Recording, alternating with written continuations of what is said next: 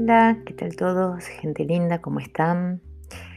Hoy realmente no es que tenga un tema así muy puntual para conversar con ustedes, pero me gustaría sí decirles que mm, dentro de, de todo lo que estuve pensando, lo que estuve leyendo, escuchando, en distintos grupos en los que participo, me doy cuenta que las diferentes edades de las personas que tartamudean hacen que tengamos diferentes prioridades, distintas metas, diferentes objetivos, distintos sueños, siempre referidos a la tartamudez, ¿no? Y mm, quizás algunas veces coincidimos, pero muchas veces no. Y el punto es que mm, me da la sensación que, por ejemplo, no sé, la gente joven, me ha pasado cuando yo era joven también, la prioridad pasaba por hablar fluido, hablar sin traba, ser como los demás. Eh, que ser como los demás eh, para mí digamos, hoy día, siendo grande, ya no hago esa comparación. Ustedes se preguntarán por qué. Bueno, porque los demás son como uno, todos somos iguales. No hay ninguna persona que hable en forma perfecta. Pero cuando uno es joven, está muy ansioso muy ansioso en encontrar esa perfección, en encontrar ese habla fluida, sin trabas, eh, del cual sentirse orgulloso. Y empieza a buscar quizás métodos y formas y curas mágicas. Y bueno, uno busca, encuentra cosas, las practica, a veces sirven, otras veces no. El tiempo va pasando y nuestra forma de pensar también cambia.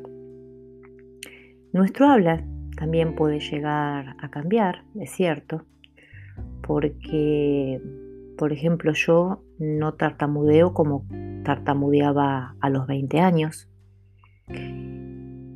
Em, hoy día tartamudeo un poco menos, creo yo,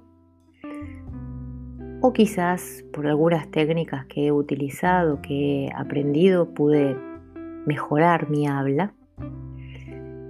Y en la medida que fui creciendo en edad y en sabiduría, si se quiere, me di cuenta que la tartamudez ya no es el centro, al menos de mi vida, como lo fue en la adolescencia o en la fase de adulto joven, si se quiere llamar.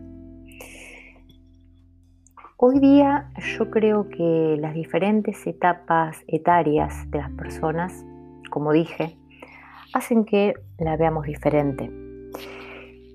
Y la gente cuando ya pasa una determinada edad, o por lo menos con las personas que yo conversé, tienen otra visión de la tartamudez. Ya no están buscando las mismas cosas que a los 20 años. Ya estamos buscando quizás sentirnos cómodos, estamos buscando poder estar bien con nosotros mismos. Poder comunicarnos, sí, obviamente. Claro, ese es el propósito. Y comunicarnos ¿Cómo podemos? Porque a varias personas, como dije y repito, he consultado,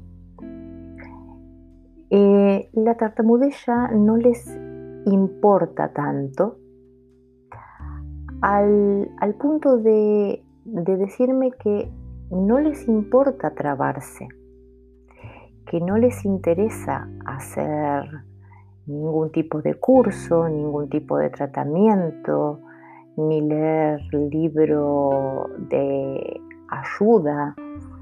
No quieren nada, están cómodos como están. Y hay que aceptarlos.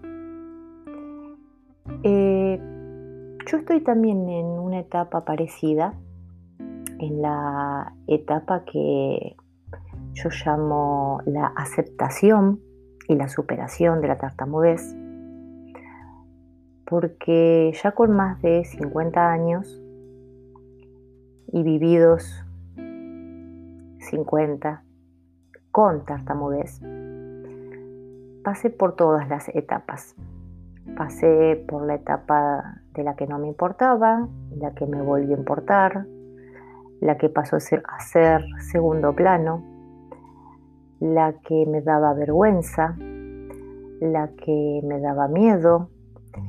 Y hoy día estoy en la etapa de lo digo, lo divulgo, que todo el mundo se entere que tengo tartamudez. No me importa. Es mi característica y con esta característica yo quiero comunicar a las personas. Quiero que me escuchen tal cual soy, y si me trabo, me trabaré, no hay problema. Porque lo importante no es la traba en la comunicación, sino es la comunicación en sí misma.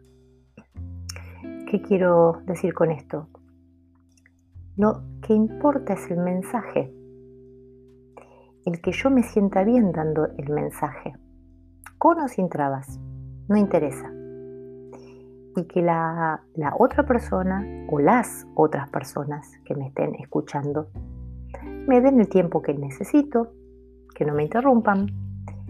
Y yo con eso hoy estoy bien, hoy estoy cómoda.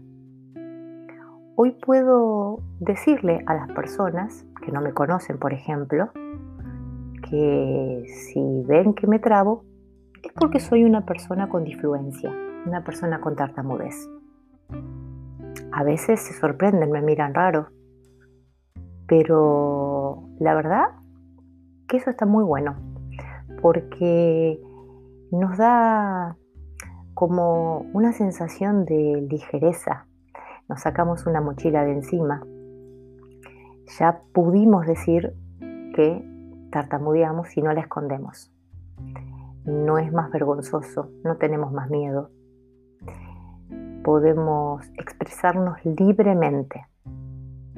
¿Qué es lo que finalmente uno busca? La libertad de expresión y no la forma. La forma es secundaria. La forma realmente es secundaria.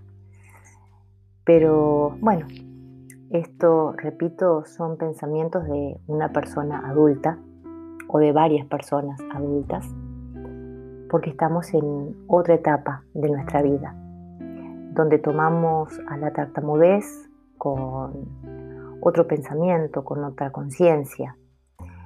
Y eso es lo que quería dejar plasmado hoy en este podcast, que diferentes edades, diferentes prioridades, diferentes metas. Así que bueno, los espero en el próximo y me pueden seguir en las redes, en Tartamudez y yo. Y si me llegaran a necesitar como mentora para darles una mano en este camino, los puedo acompañar. Me contactan y listo. Les mando un beso a todos y hasta la próxima.